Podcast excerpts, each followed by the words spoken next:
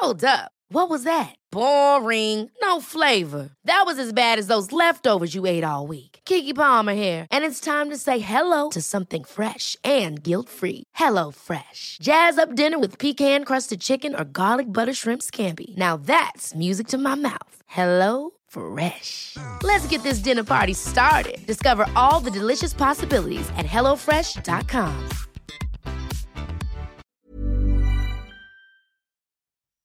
Hola, en medio de estas merecidas vacaciones seguimos fieles a tu episodio semanal del podcast.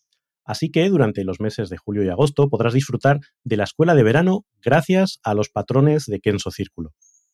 Ocho capítulos donde reseñaremos los libros clave de la efectividad personal y que si tú también quieres apoyarnos y recibir estas reseñas a lo largo del año, puedes hacerlo uniéndote a Kenso Círculo. Como miembro de Kenso Círculo recibirás cada mes una reseña de los mejores libros de productividad, accederás de manera anticipada y sin publicidad a los episodios del podcast y recibirás un descuento en nuestros cursos online y, lo más importante, nuestra eterna gratitud.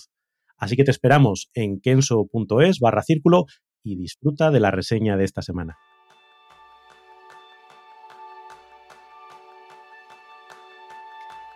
¿Eres de verdad feliz con lo que tienes y por encima de todo, con lo que haces?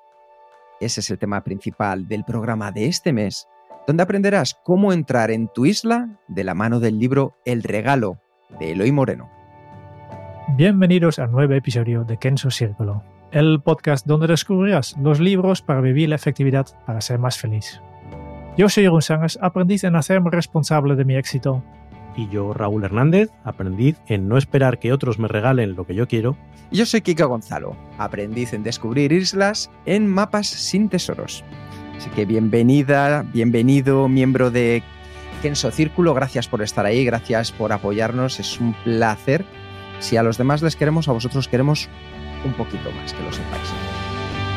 Y vamos con un libro, un libro especial, porque, eh, a, ver, yo ya desde el principio hago spoiler, esto, esto es especial. Yo cuando de pequeño me decían, niño, eres un poco especial, no sabía cómo tomármelo, así que, eh, Raúl, cuéntanos un poco por qué propusiste este libro y luego contamos por qué es tan especial. Pues eh, es un libro que a mí me generó mucha curiosidad porque lo recomendó. Sabéis que cuando hacemos entrevistas en nuestro podcast siempre preguntamos al entrevistado pues cuál es el libro que has regalado con más frecuencia. Y, la doctora Silvia Gómez Senent, que en el episodio 170 pues nos hablaba de macrobiota y de la importancia de, de esa fauna que vive en nuestro interior pues para nuestro bienestar, mencionó un libro que me sorprendió. Se llamaba El regalo de Eloy Moreno me sorprendió porque el título me conectaba con otros libros que tienen nombres similares y con los que no convivo con mucha facilidad. Pero es un secreto ese libro, ¿verdad? Sí, sí, no, No, no vamos a decir, cuál es, pero es un secreto. Por eso. Eh, Jerún, dale al botón de... La cuestión es que eh, me llamó la atención que una persona tan científica y tan sensata, aparentemente, como aparecía la doctora Gómez Senén en el, en el episodio, mencionase, mencionase ese libro. Digamos que fue esa disonancia la que me llevó a, buscarlo y confieso que a leerlo antes de proponerlo al, equipo. Mm, Y me llamó la atención, ahora entraremos en, en toda el análisis del libro, y además me gustó porque era un cambio, digamos, con respecto al estilo de libros que solemos eh, comentar aquí, que tienen que ver más con libros que tiran más hacia el ensayo, hacia, pues eso, la, explicación de una serie de ideas de una manera más racional. Y aquí eso está muy diluido, muy eh, casi como en homeopatía, dentro de un relato, dentro de una historia, dentro de una narrativa. Entonces, me gustó, me pareció que, que era sorprendente y de hecho, pues ha supuesto un reto porque, como sabéis, habitualmente elaboramos un mapa mental con las ideas de los libros y aquí, claro, hacer un mapa mental de una historia es un poquito más complicado. He empezado de, de- hacerlo, ¿eh? he empezado de hacerlo. El primero, cuando em- em- inicié el libro, como siempre, le tengo mi mapa mental al lado y, y me tomando notas y al final, después de muy rápido ya, me daba cuenta que no tiene sentido explicar la historia en un mapa mental, porque la historia eh, no es, no es como una obra de no ficción donde puedes sacar los puntos clave, etcétera. No, si es ficción hay que vivirlo, hay que leer cada letra. Es una experiencia. También este episodio va un poco diferente porque no vamos a hablar de, de, cómo va la historia, no vamos a hacer spoilers. Y yo creo que, vale, tal vez podemos explicar un poco de qué va el inicio, pero yo creo que después vamos simplemente eh, sacando algunos fragmentos del libro que nos quieren explicar un tema, de, un tema interesante y podemos discutir sobre estos temas. Más que explicar la historia, porque yo creo que la historia tienes que leerlo tú. Sí, bueno, lo primero también es saber quién es Eloy Moreno y tiene una historia maravillosa detrás, Castellón de la Plana, 1976, y ha sido un auténtico fenómeno editorial porque Nadie le editaba sus libros e iba a su familia vendiéndolos, por así decirlo, mano a mano. Total, que ¿qué sucedió? Que el boca a boca, como las cintas de camela en las gasolineras, empezaron a hacer ese efecto maravilloso de la gente que disfruta con sus libros y al final, después de despachar más de 3.000 copias autoeditadas de su primera novela, El bolígrafo de gel verde, ya fue fichado por una gran editorial como se merece y la verdad es que Aquí tengo su libro, el regalo dedicado por él, se lo hemos comprado directamente para apoyar y es un auténtico placer poder contar la historia de Eloy del regalo que, ¿cómo diríamos? ¿Cómo comienza? ¿Contamos los dos hermanos? Yo creo que sí, podemos ir un poco más atrás. Comienza con el protagonista, que es una, persona eh, que no, no me acuerdo que tiene nombre, porque en este libro nadie tiene nombre. No. Pero el protagonista está con su hija y su hija le pide un cuento y una historia. Y el, cuento, sí, podemos explicarlo un poco, pero obviamente em, empieza con las mágicas palabras había una vez. Dos hermanos que trabajaban en el campo desde hacía ya muchos años, en el mismo campo en el que lo hicieron sus padres y también sus abuelos. No eran ni ricos ni pobres, trabajaban la tierra cada día y eso les daba para un poder para vivir cómodamente.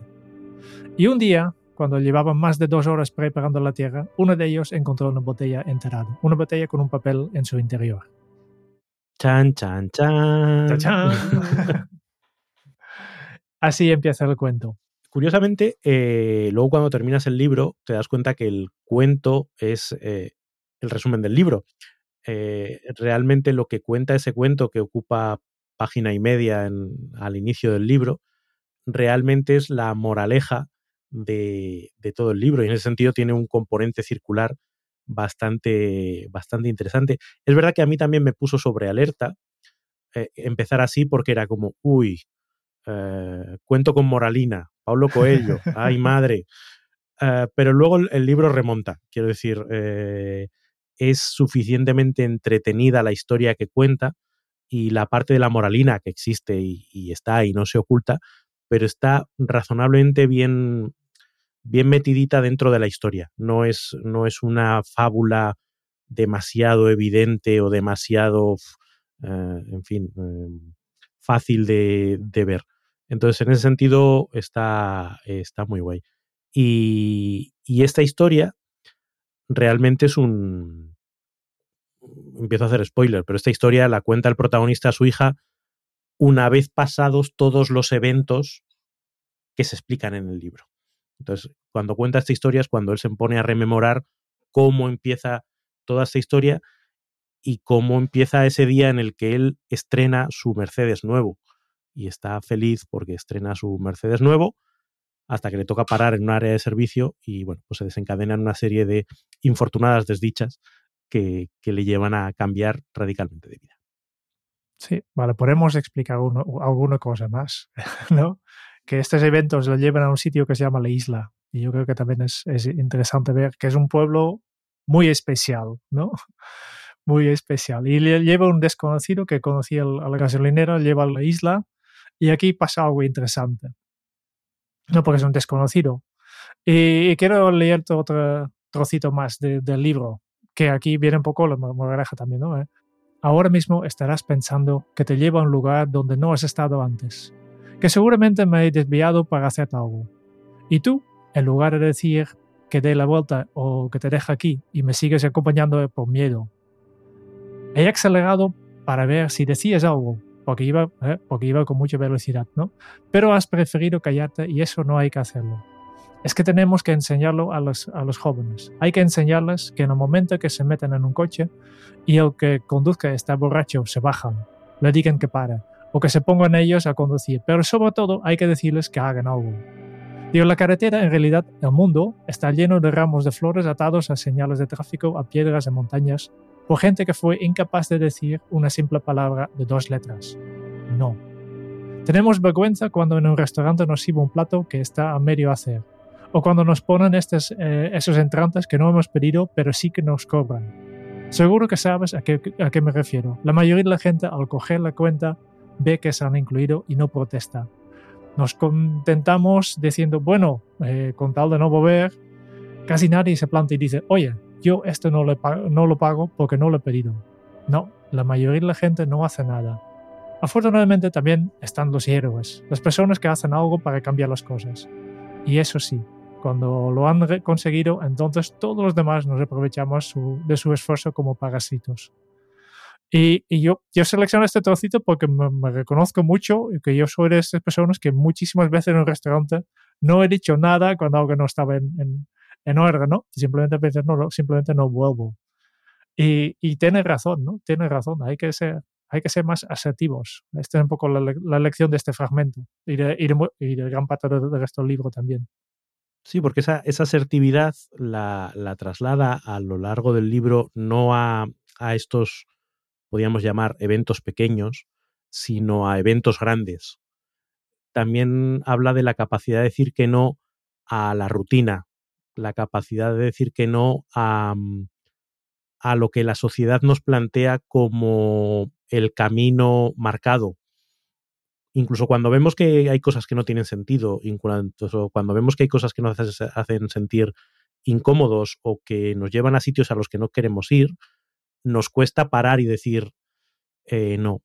Y esa visión de la, de la rutina, que en, algún momento habla de, de, que la rutina es como una losa que cada vez pesa más con el tiempo, es algo que nos va haciendo difícil tomar decisiones distintas.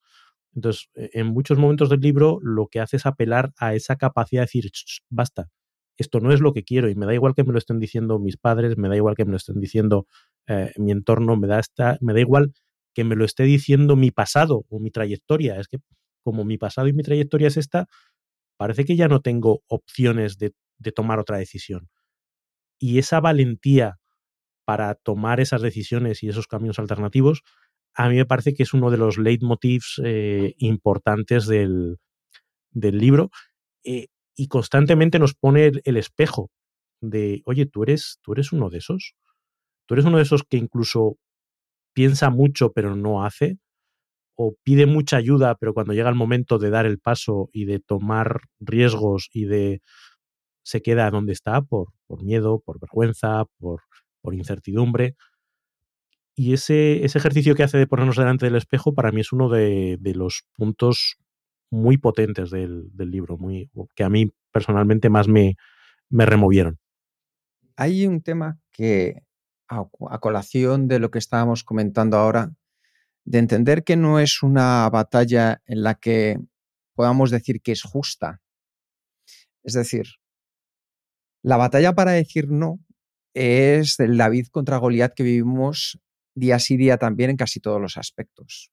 Compañeros que te piden algo, redes sociales que tú crees que controlas, pero en el fondo son ellas las que te controlan para que des un like, pases al siguiente vídeo, y todo esto de manera autónoma. ¿Qué sucede?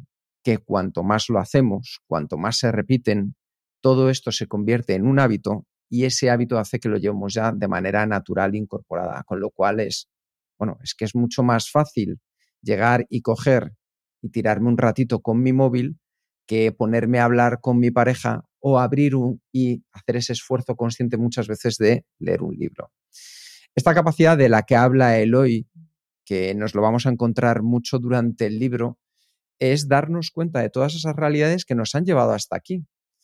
Que si prestáramos un poco de atención y le dedicáramos la parte consciente y de concentración necesaria, sería más fácil decir que no.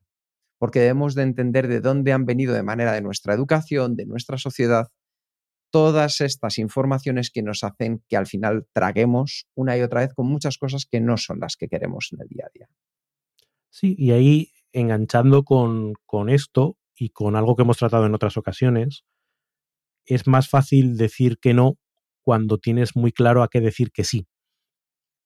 Esa idea de tener un propósito que sea el que te marca el camino, el que la brújula que guía tus pasos, hace mucho más fácil tomar las decisiones de esto no, no está para nada alineado con donde yo quiero ir y por lo tanto me llena de fuerza y de energía para decir que no, porque es que necesito el tiempo para las cosas a las que sí quiero dedicarle. Entonces, ese, ese cultivar ese propósito que en el, a lo largo del libro muchos de los personajes nos cuentan eh, pues esa historia, ese momento en el que ese propósito pum, pum, pum, fluye y, se hace la reflexión de, oye, si tú quieres todo esto, ¿por qué estás llevando una vida que no te lleva en absoluto a conseguir eso que te ilusiona, eso que te hace feliz, eso que te haría levantarte con, ganas todas las mañanas y con eh, ese contraste entre lo que se supone que nos haría feliz, felices y lo que realmente hacemos. Claro, si no nos preocupamos de cultivar ese propósito, es mucho más fácil que nos dejemos llevar pues por una corriente que ya de por sí es muy fuerte, que es la corriente de eh, pues lo, socialmente aceptado, la educación que hemos recibido, la, eh, lo que nos marcan desde los medios de comunicación, desde la política, desde un montón de, de, planteamientos que debe ser nuestra vida. A mí hay un muchos ratos a lo largo del, del libro recordaba la, la, canción de Extremoduro, ¿no? La de Ama, ama y ensancha el alma, cuando dice que hay que dejar el camino social alquitranado porque en él se nos quedan pegadas las pezuñas. Todo el libro está rumiando sobre esa, sobre esa frase, en el fondo es el camino social alquitranado te lleva a unos sitios que a lo mejor no es el que tu espíritu de pezuña está deseando y con el que te sentirías vivo. Y, y, me acordaba también de otra, otra canción, no me acuerdo exactamente cuál es la canción, era una que creo que era de, danza invisible, pero al final había una, un, fragmento que rapeaban unos, esto es en los 80, no os digo nada, eh, los raperos del sur. Eh, era, eh, crece la hierba, luego el hombre la corta, luego vas y te mueres y la vida es corta. Hacía una, una Y muchas de las partes del libro encajan con eso, con, con esa visión de que siguiendo ese camino social alquitranado, no va a haber un momento en el que digas, ah, y ahora sí puedo ser yo es que llega un momento en el que te moriste y no fuiste tú. Claro. Y ya no hay oportunidad.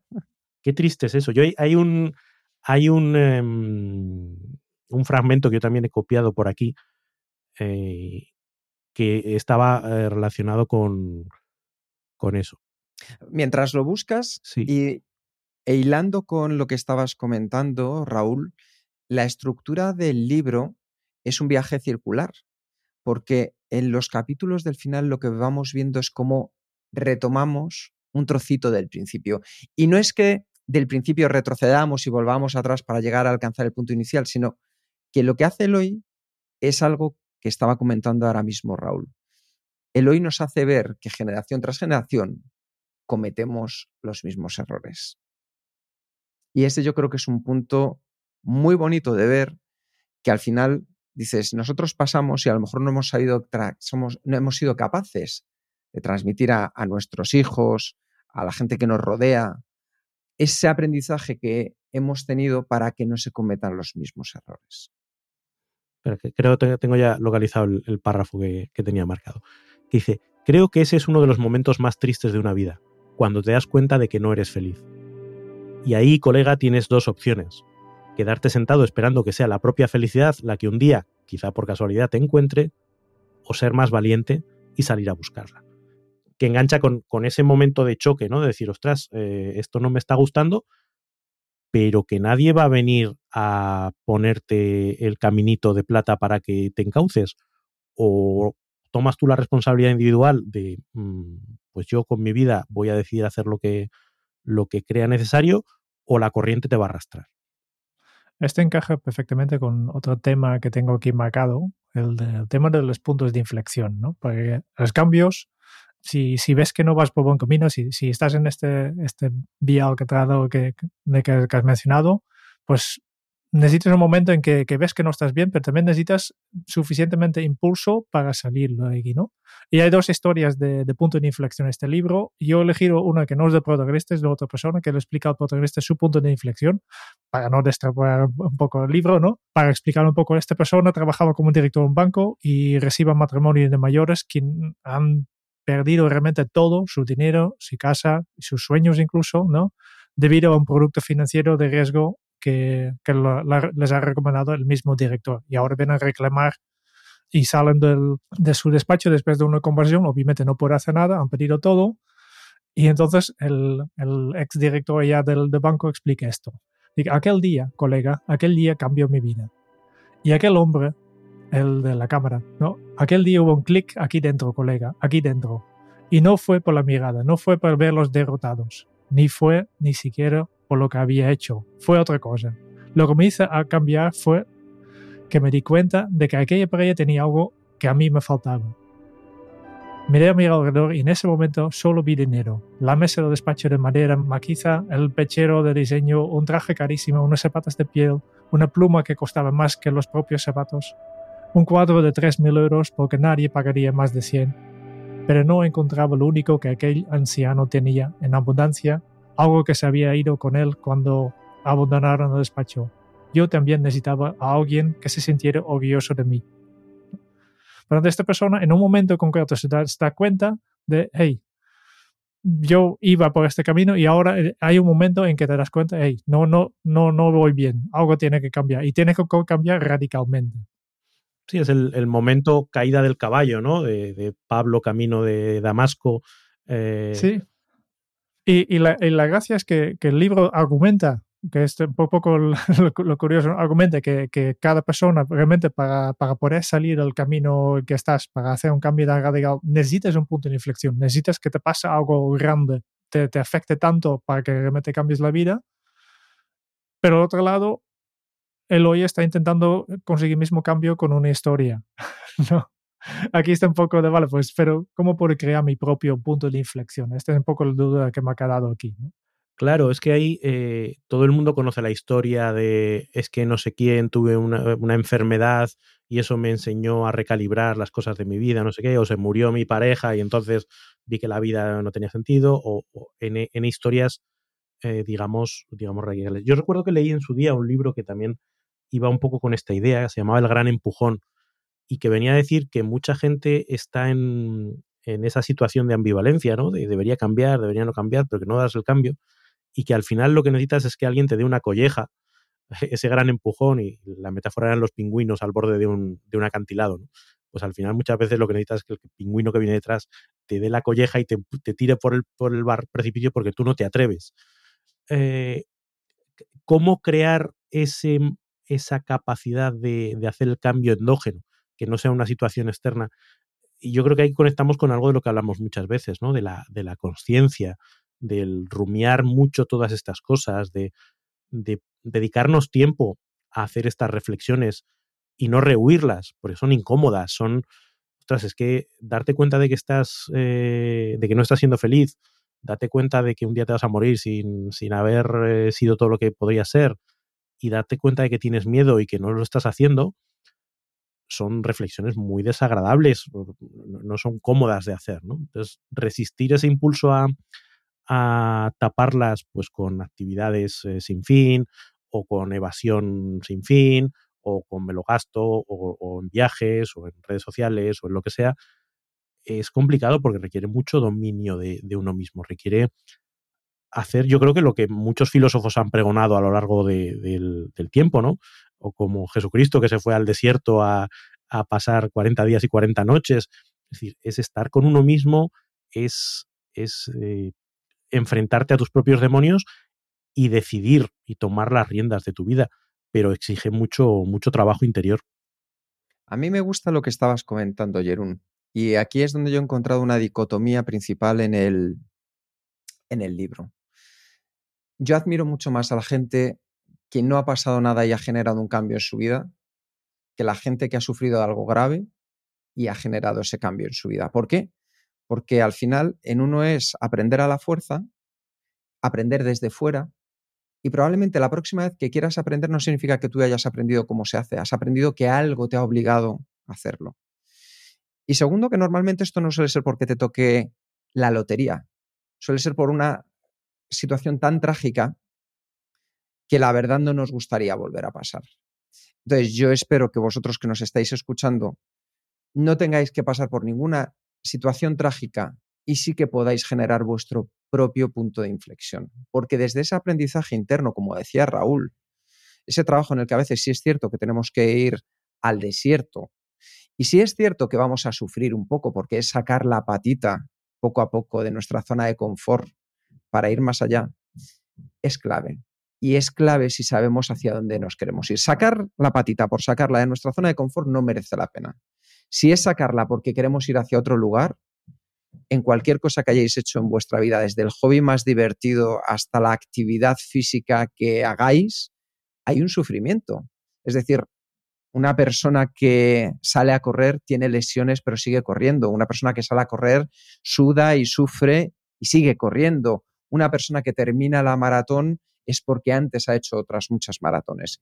Y digo esto como puedo decir tocar la guitarra, como escribir, y no digo ni que toquemos la guitarra como Paco de Lucía, ni que seamos los Rafa Nadales de la vida, ni que seamos esas personas referentes del mundo mundial, sino cómo podemos generar nuestro propio punto de inflexión que nos lleve hacia el lugar al que queremos ir. Entonces, para ello, primero saber hacia dónde queremos ir y empezar a dar esos pasos, que yo creo que vamos a tratarlos también un poquito en lo que resta del libro, pero olvidémonos de estas situaciones trágicas. Yo cada vez que voy o escucho una charla, no sé si a vosotros ha pasado de, es que a mí un día en el aeropuerto de no sé dónde me dio un ataque al corazón y entonces vi la luz.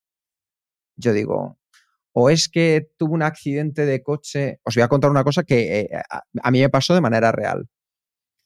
Se decidía quién iba a ser el nuevo director general de ventas de una empresa en la que yo trabajaba, una empresa biotecnológica americana muy importante, y estaban allí pues 80 personas después de hacer la fusión, 80 personas que iban a estar de una manera u otra inmiscuidas en el proceso a nivel mundial.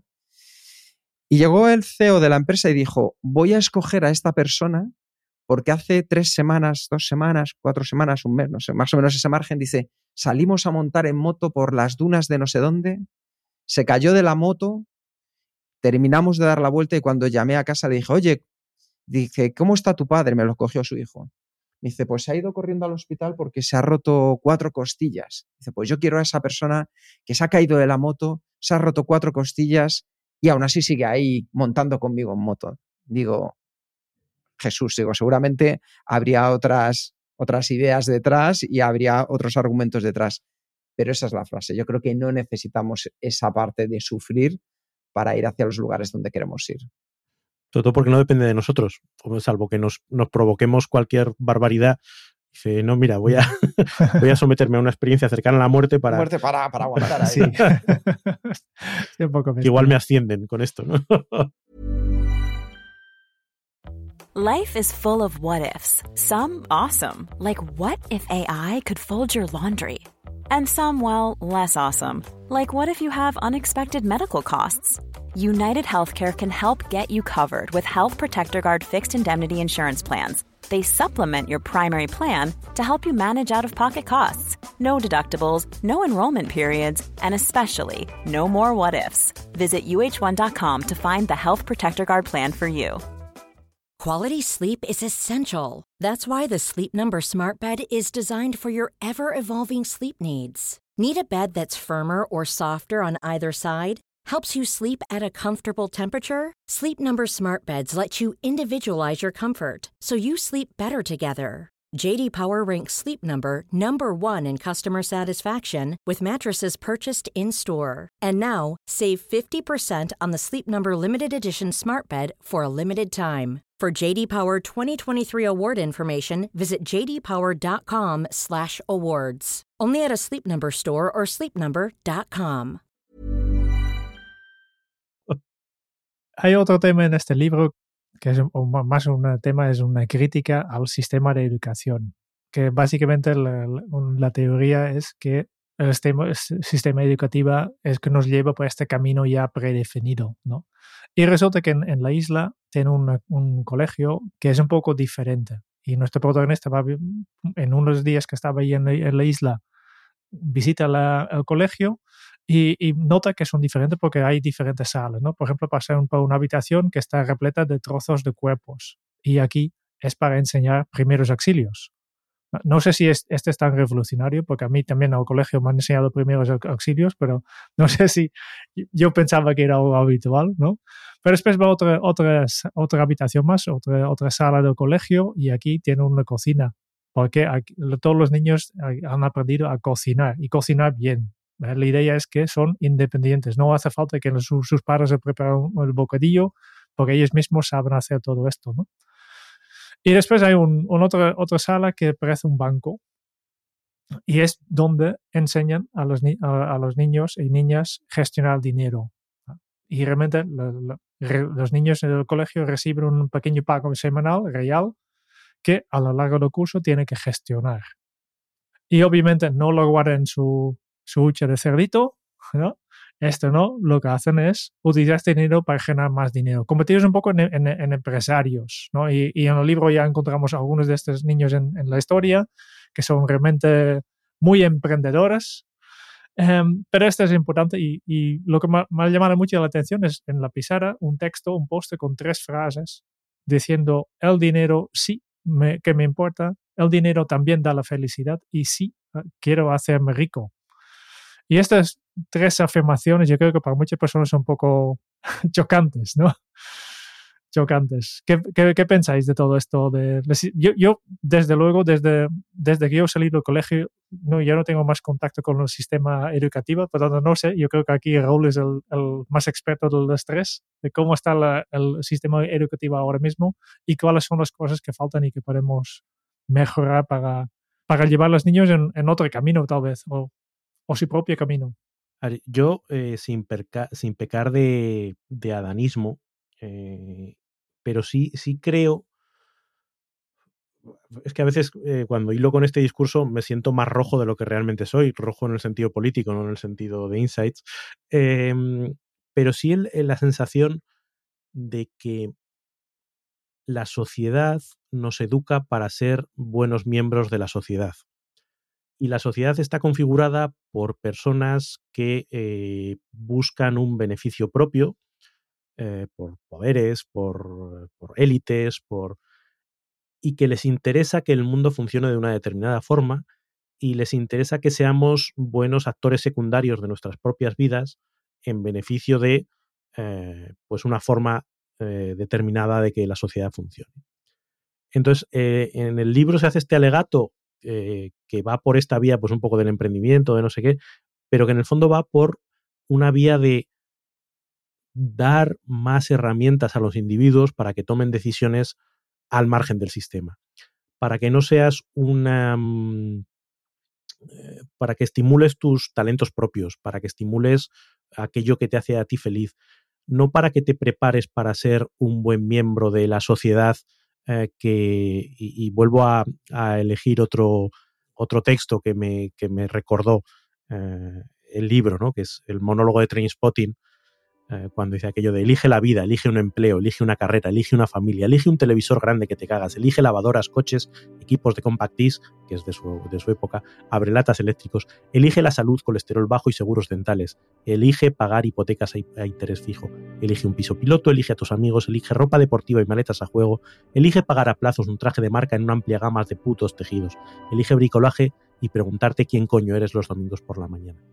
Es decir, que toda la sociedad y la educación como pilar de la sociedad nos lleva hacia ese estilo, nos educa a ser consumistas, nos educa a ser buenos trabajadores, nos educa, no nos educa al individualismo, no nos educa a buscar nuestra expresión, no nos educa a buscar lo que nos haga feliz, nos educa a ser productivos, nos, educa a ser uh, buenos contribuidores de una sociedad.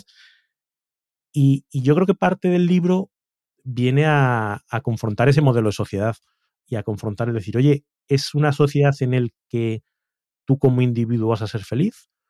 ¿O es una, una sociedad en el que tú aceptas determinada infelicidad a cambio de ciertas comodidades, pero renuncias a realizarte a ti mismo a cambio de que otros consigan sus beneficios, de que otros eh, consigan eh, mantener el status quo, etcétera, etcétera, etcétera.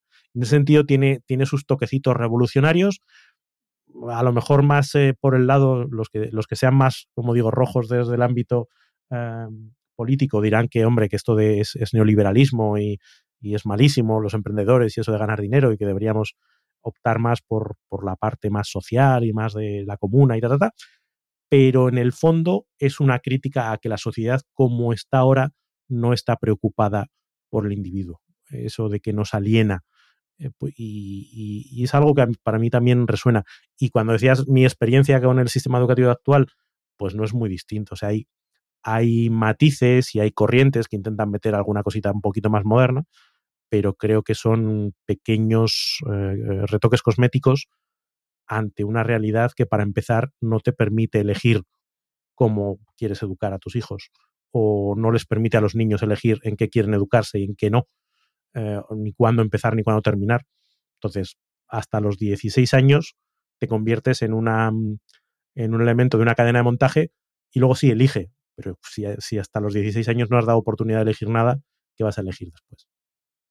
Yo al respecto de este punto, Jerún, sí que veo ese punto aristotélico de, la virtud en el medio, porque tengo un poco la sensación de lo que va buscando el hoy es que no estemos ni en un lugar ni el otro, es decir, que durante muchos años el dinero ha sido el motor fundamental de la sociedad y las personas que tenían mucho dinero se consideraban que eran personas exitosas y luego hemos pasado al no, no, el dinero no importa tanto, que también en cierto modo me parece que es parte de la sociedad metiéndote a que gastes, o sea, que, entres en ese capitalismo enfervorecido de, de consumismo. Entender que el dinero también da la felicidad, efectivamente, porque si yo me puedo, estoy aprendiendo, volvemos al ejemplo de antes, a tocar la guitarra y de repente me puedo comprar una guitarra un poquito mejor que, que disfrute, pues desde luego ahí sí que se encuentra la felicidad. Claro, si mi felicidad se encuentra en comprarme esta guitarra y la siguiente y luego la siguiente porque ha sacado justo esto, entonces ya entro en lo que se conoce como el GAS, Guitar Acquisition Syndrome. Es decir, que tienes un síndrome de adquisición de guitarras, que es distinto. Y cuando dice lo de sí quiero hacerme rico, yo entiendo, aunque este es un punto que ya es un poco más observación personal, es el lugar en el que hacerse rico no es tener más dinero, sino es ese punto de hacerse rico en el cual yo entiendo cómo utilizo el dinero en mi día a día y lo evalúo como un elemento más como un ingrediente adicional al de mi felicidad. ¿Por qué? Porque, por ejemplo, para mí ser rico significa poder tener tiempo libre para salir a pasear a la una de la tarde con mis perros y tomarme una cerveza. Eso puede ser para una persona. Para otra persona, hacerse rico puede ser ir a sus clases de guitarra y poder pagárselas. Entonces, el entender qué significa para nosotros hacernos ricos y que no es una cuestión de si tengo miles de millones de euros en el banco, o si tengo cero euros en el banco, con lo cual voy con la lengua, la lengua fuera. Lo, que a mí sí que me ha tirado un poco de, del mensaje de este libro es que pone demasiado en, como ejemplo, como objetivo principal ser un autónomo, ¿no? al final todos tenemos que ser autónomos, tienes que montar tu, tienes que seguir tu pasión y tienes que montar tu negocio de esto. Y resulta en, en la isla todo el mundo tiene éxito con esto, ¿no? La, la pasticcería pues gana un poco poco dinero con lo que, lo que venden en el pueblo, pero el 90% de los ingresos vienen de la venta que hacen en Internet de, internet de, sus, sus, pasteles más fantásticos porque son los mejores del mundo, ¿no? Y así hay un montón de personajes que vamos a encontrar y todos tienen, han montado su propio negocio y todos tienen éxito y todos son los mejores del mundo. Claro.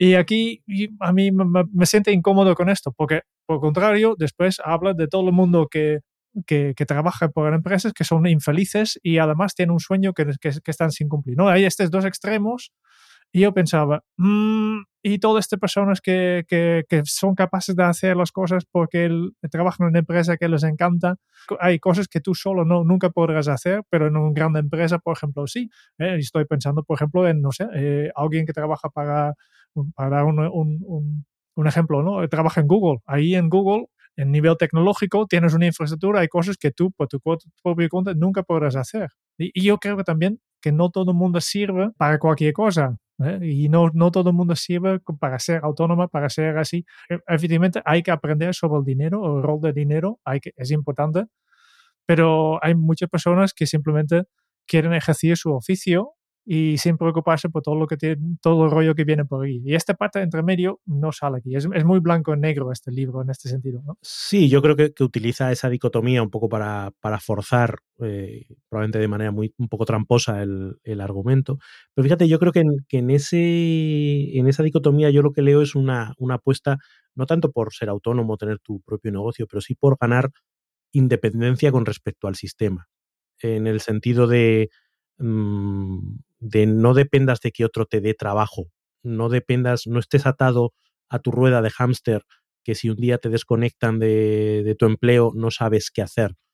Eh, ganar, ganar esa autonomía creo que es relevante. Y luego esa otra parte que tiene que ver con, con ganar orgullo respecto a tu trabajo. Antes has hablado del, del oficio. Es que mucha gente no llega a desarrollar un oficio. Es, es una pieza de un engranaje de una fábrica, aquello que hablamos de, la alienación del trabajo, ¿no? de la división de tareas que llega un momento a ser tan absurda que es que no tienes ninguna visión de producto terminado. Claro, el ingeniero que está en Google diseñando no sé qué motor de no sé qué, está guay, pero el, el que está sellando facturas en un departamento administrativo eh, y que además solo hace las facturas a pagar y no hace las facturas a cobrar, es decir, eh, recuperar cierto orgullo que es lo que nos ha pasado a nosotros también cuando hemos apostado pues, por esa consultoría artesana, ¿no? Es cierto orgullo por el trabajo. Y luego lo puedes trasladar a, un trabajo por cuenta ajena o trabajo por cuenta propia. Pero no, no, no desnaturalizar el trabajo. Entonces, yo creo que veo más esa parte de crítica a ese tipo de trabajos donde, donde solo somos un eslabón en una cadena en la que no tenemos visión completa de lo que estamos haciendo ni propósito. Vale, hay otro tema más, ahora que estamos en colegio, quiero sacar algún tema más aquí. Eh, en el mismo colegio encuentra un cuento, eh, es el segundo, eh, solo hay dos cuentos en este libro, el primero ya, ya hemos empezado, pero hay un cuento colgado en, en una pared y me parece que eso también es significante, ¿no? Aquí el cuento va, es, es, es, muy breve, ¿no? Dice, dos niños llevaban toda la mañana patinando sobre un lago helado, cuando de pronto el hielo se rompió y uno de ellos cayó al agua la corriente in interna del, eh, lo desplazó unos metros por debajo de la, de la parte de lado, por lo que para salvarlo la única op opción que había era romper la capa que lo cubría. Su amigo comenzó a gritar pidiendo ayuda, pero al ver que nadie acudía buscó rápidamente una piedra y comenzó a golpear el hielo con todas sus fuerzas. Golpeó, golpeó y golpeó hasta que conseguía abrir una grieta por la que metió el brazo para agarrar a su compañero y salvarlo. A los pocos minutos, avisados por los vencidos, que había oído los gritos de socorro, llegaron los bomberos. Y cuando les contaron lo ocurrido, no paraban de preguntarse cómo aquel niño tan pequeño había sido capaz de romper una capa de hielo tan gruesa. Es imposible que con esas manos lo, ha, lo haya logrado. Es imposible, no tiene ni la fuerza suficiente. ¿Cómo lo ha podido conseguir? Comentaban entre, entre ellos. Y un anciano que estaba por los alrededores, al escuchar la conversación, se acercó a los bomberos. Yo sí sé cómo lo hizo, dijo. ¿Cómo? respondieron los sorprendidos. Pues no había nadie en su alrededor para decirle que no podía hacerlo. Y esto es para mí un, ejemplo clave de, lo que son las creencias limitantes, ¿no? De la fuerza de las creencias limitantes. El niño era capaz de hacerlo porque no tenía este, esta creencia de, no poder hacerlo y simplemente con su propia fuerza podía hacerlo. Y, y esta es una lección y, y también hay en, en, en muchas otras otros aspectos, un, en el libro sale estas creencias limitantes, ¿no? Yo, yo creo que tengo que, que necesito este coche grande, que necesito este, este, tener este trabajo para poder pagar mi hipoteca para ser feliz. ¿no? Esta es una creencia que nos limita. ¿no? En lo que en realidad quiero es otra cosa, pero no, no, yo, yo tengo la creencia que no puedo dejarlo todo y este me, hace que, que no, no, no, no salto. ¿no? Y, y, el tema de creencias limitantes eh, se, ha, se, ha, hablado mucho eh, y yo creo que es importante y, y, también es un tema difícil porque son, somos creencias, como es una creencia, siempre lo, lo, tienes interiorizado como algo que es verdad y no, no lo cuestionas nunca. Y de hecho, y muchas veces ni, es, ni eres consciente de estas creencias. Y para mí siempre el, la parte más complicada de, de tratarlo con, con, las creencias limitantes es darte cuenta de, de, que tienes estas creencias. Sí, de hecho, yo creo que mm, en el ámbito del coaching, por ejemplo, eh, las creencias limitantes y el, y el crear brechas en esas creencias limitantes, eh, pues es uno de, las, de los factores principales. Eh, me recordaba esto que estabas diciendo a la conversación que tuvimos hace unos días con Gemma Fillol y donde hablaba de la importancia de rodearse de referentes o de, o de ejemplos que te indiquen lo que sí es posible. Porque claro, si tú te estás relacionando siempre con ejemplos de, de, lo que no es posible, te convences más de que efectivamente eso es posible. Pero en el momento que empiezas a ver, oye, si esa persona lo ha hecho, puede que yo también. O incluso tú mismo, si empiezas a mirar a, a tu pasado y dices, oye, en otro momento del pasado yo hice algo similar, lo hice bien, eh, ¿puedo volver a hacerlo?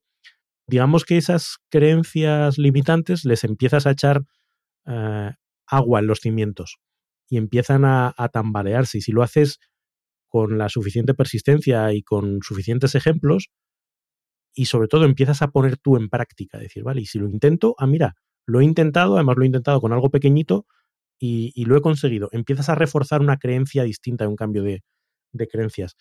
Entonces, eh, tampoco vamos a ir, como decíamos, de Mr. Wonderful y de pensar de que todo si quieres puedes, porque hay cosas, decir, a lo mejor si la capa de hielo es muy gorda, pues el niño, por muy fuerte que le dé, pues no la rompe. Y, pero, pero sí es verdad que hay muchas más situaciones en las que podríamos hacer cosas y que no nos atrevemos porque creemos que no puede ser. Y necesitamos ejemplos, y necesitamos referentes que nos permitan que empiece a colarse la duda. Oye, ¿y si sí? Porque ese sí es el, inicio de la acción, el inicio de hacer cosas diferentes que, o casualidad, suele generar resultados diferentes. Y una cosa importante en este caso es estar bien acompañados. Es decir, el niño cae, pero hay otro niño. Es difícil que si estemos acompañados las creencias limitantes las podamos romper nosotros mismos dentro de, de, nuestro día a día, de nuestra forma de vivir, de nuestra forma de haber sido educados y de crecer. Con lo cual, para mí esto es un punto clave. Porque si esa persona que nos acompaña lo que nos hace es ayudarnos a crecer en el sentido positivo de lo que estamos buscando, es fácil, es fácil que podamos ir a ese punto más allá.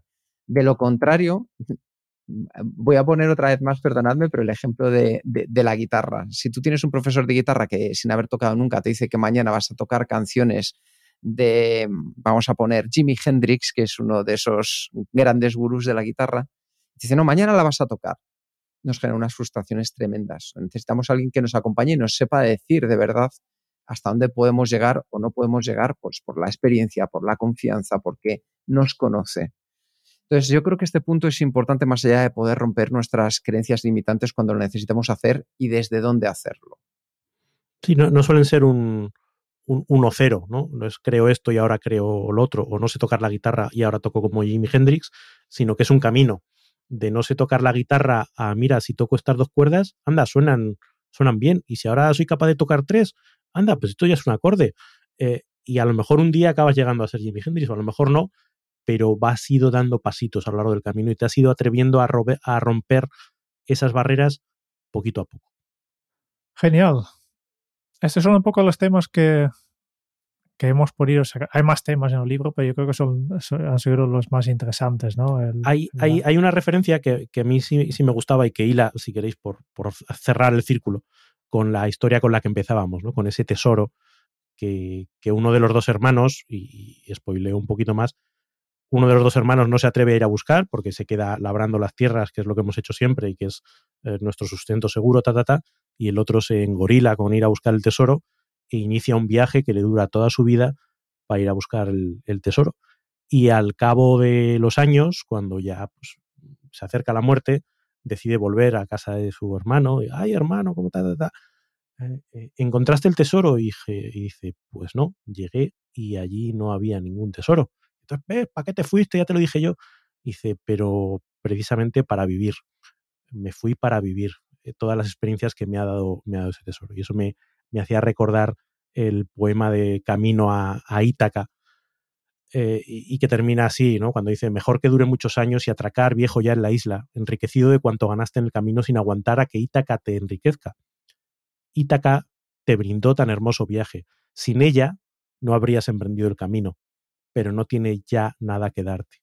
Esa idea de que a veces ese objetivo, ese sueño, esa ilusión, no importa tanto si se cumple o no se cumple, sino que es un motor que nos impulsa a vivir nuevas experiencias, a, tener, eh, buscar cosas distintas, a conocer eh, lugares distintos, personas distintas y en definitiva a enriquecer una vida que si no es eh, pura monotonía. Entonces ese concepto de que los objetivos o las ilusiones no como algo que hay que conseguir y sino que qué decepción, sino que la búsqueda en sí misma es un valor, me parece también un tema, un tema importante porque le quita hierro a, que si al final lo consigues o no.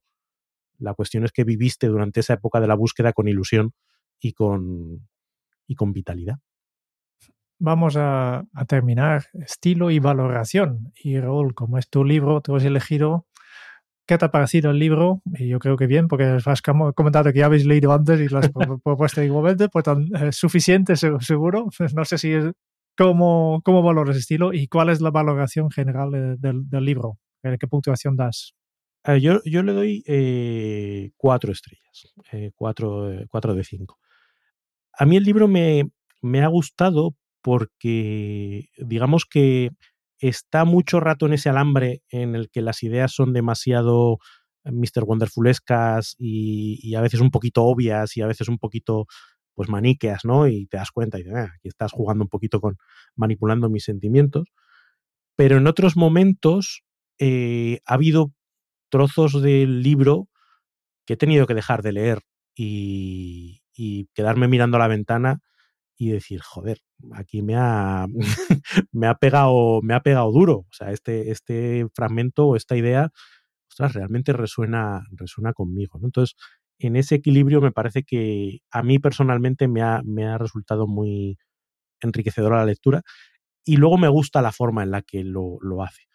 A mí el estilo narrativo eh, que conecta con, con, con, toda esta visión del storytelling, que ya sabéis que, que me gusta y que me parece que es una forma de trasladar ideas eh, muy chula, que genera a veces más recuerdo que un tratado con un montón de puntos y un montón de ideas. Aquí hay una serie de leitmotivs y de ideas que se repiten, pero se quedan contigo y te las presenta de una manera que, que resuena mucho, sin hacerlo de una manera tan burda como a lo mejor me acuerdo el libro aquel de quién se ha llevado mi queso, ¿no? Y hay un señorito interesante que busca el queso, entonces, uy, le han quitado el queso. No es una fábula tan, tan facilona, y me parece que alcanza un equilibrio bastante adecuado entre narrar una historia interesante en sí misma y la moraleja sin que sea demasiado evidente, aunque sí, quiero decir, tiene moraleja y vende moraleja.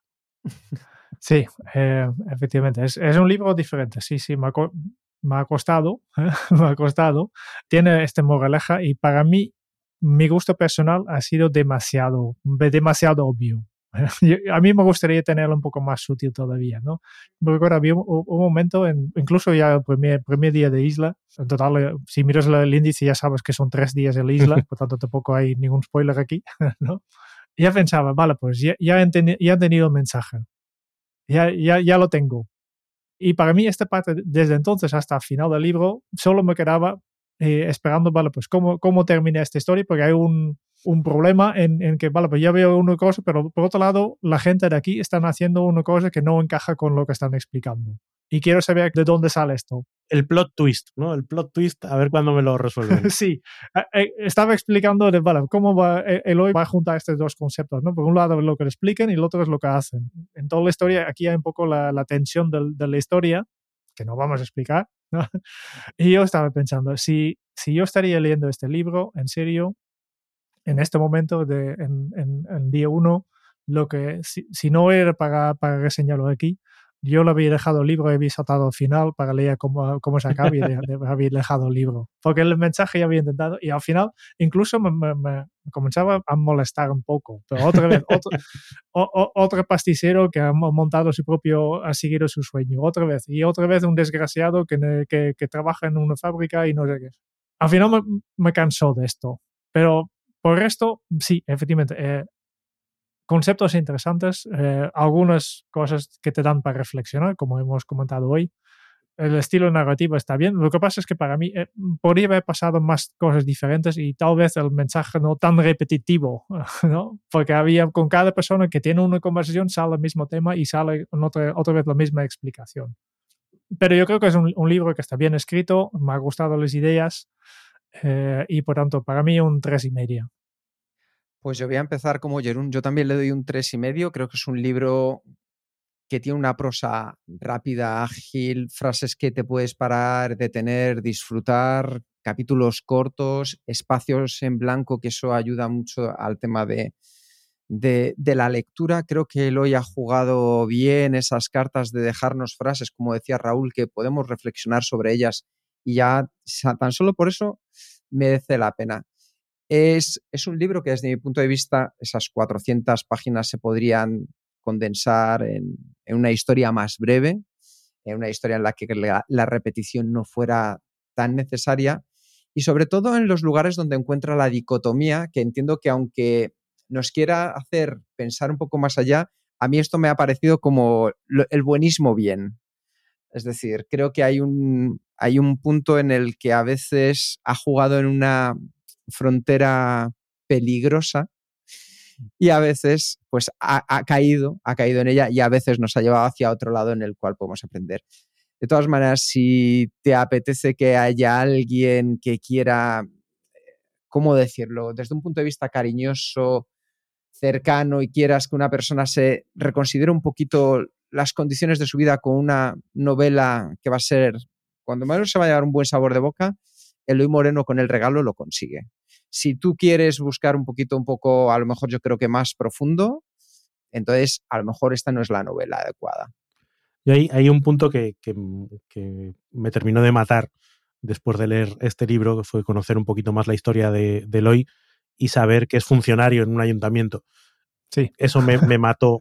Claro, estás haciendo un, una apología del emprendedurismo eh, desde tu posición de funcionario, que luego es verdad que él ha hecho su, su camino, ¿no? Como, como autor y, claro. y, y, pero, pero es como, ay, pues deja, deja el puesto el, el ayuntamiento. yo, yo, yo, creo que, que, que, da todavía más valor al libro, ¿no? Si, si no es otra vez una historia de, hey, yo, yo, yo soy emprendedor de éxito, yo, yo conseguí mi sueño y lo he conseguido y lo voy a explicar cómo, cómo hacer el camino.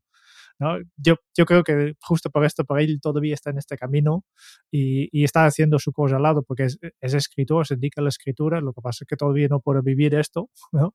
Y tiene su curso en autopublicar libros y, está en camino. Pero mientras tanto, yo creo que es para muchos, yo creo que el camino, el mejor camino, de, vale, pues no, lance, no, no lánzate para seguir tu pasión, ¿no? Desarrolla tu pasión mientras mantienes un poco la estabilidad, no, no vendes toda la casa y, y monta tu negocio. Yo creo que va, es mucho mejor hacerlo tal como está haciendo él hoy. Sí, señores, pues vamos con el siguiente libro que me toca, ¿no? Que sí, sí, tenemos Venga. mucha escuridad. ¿Qué, ¿Qué, nos propones para Mira, eh, llevaba unos días que digo, ¿os hago sufrir o no?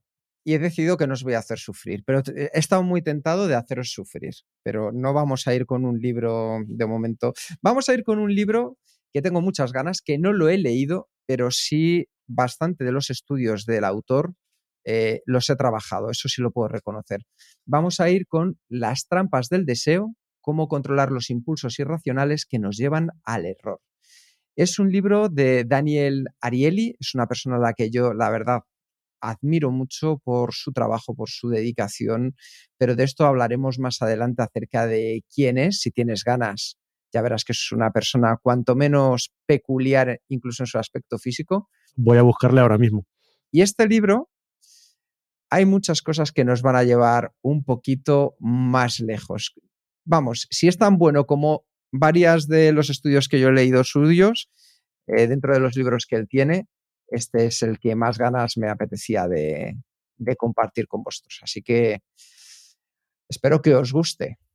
Un libro que ya hace tiempo que tengo pendiente de leer. Eh, Dan Ariely está muy bien visto, muy conocido, pero justo el año pasado ha tenido que retraer un, un paper científico porque resulta que los números eran generados con un, un algoritmo en lugar de un estudio.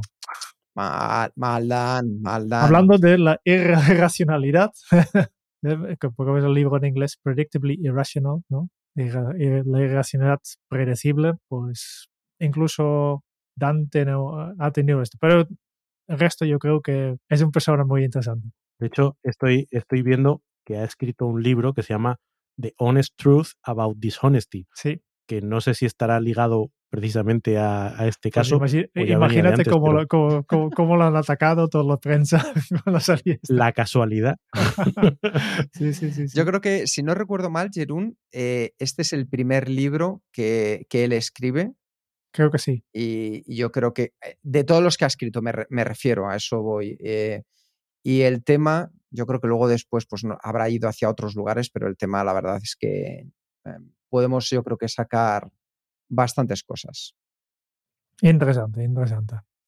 Pues compañeros y amigos de, de Kenso Círculo, compañeras y amigas, eh, estáis invitados e invitadas a compartir con nosotros esta lectura a lo largo de este mes que tenemos por delante.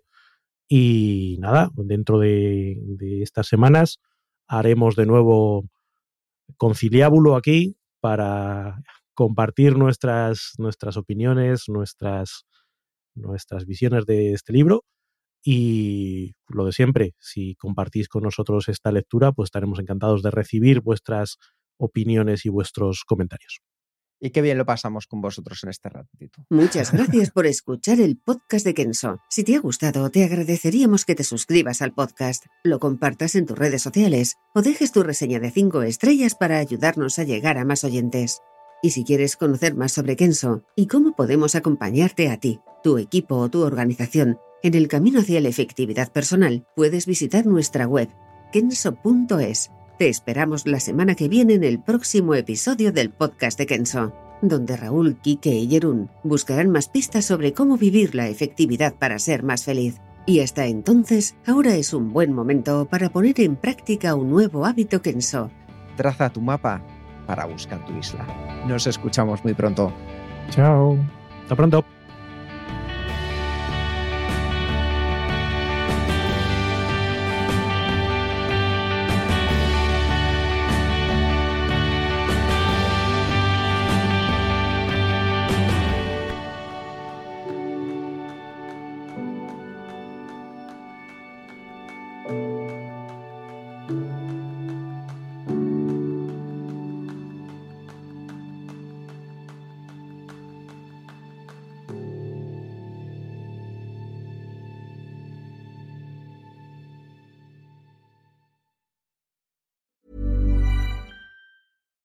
When we're on a budget, we still deserve nice things. Quince is a place to scoop up stunning high-end goods for 50 to 80% less than similar brands. They have buttery soft cashmere sweaters starting at $50, luxurious Italian leather bags, and so much more. Plus, Quince only works with factories that use safe, ethical, and responsible manufacturing. Get the high-end goods you'll love without the high price tag with Quince. Go to quince.com slash style for free shipping and 365-day returns.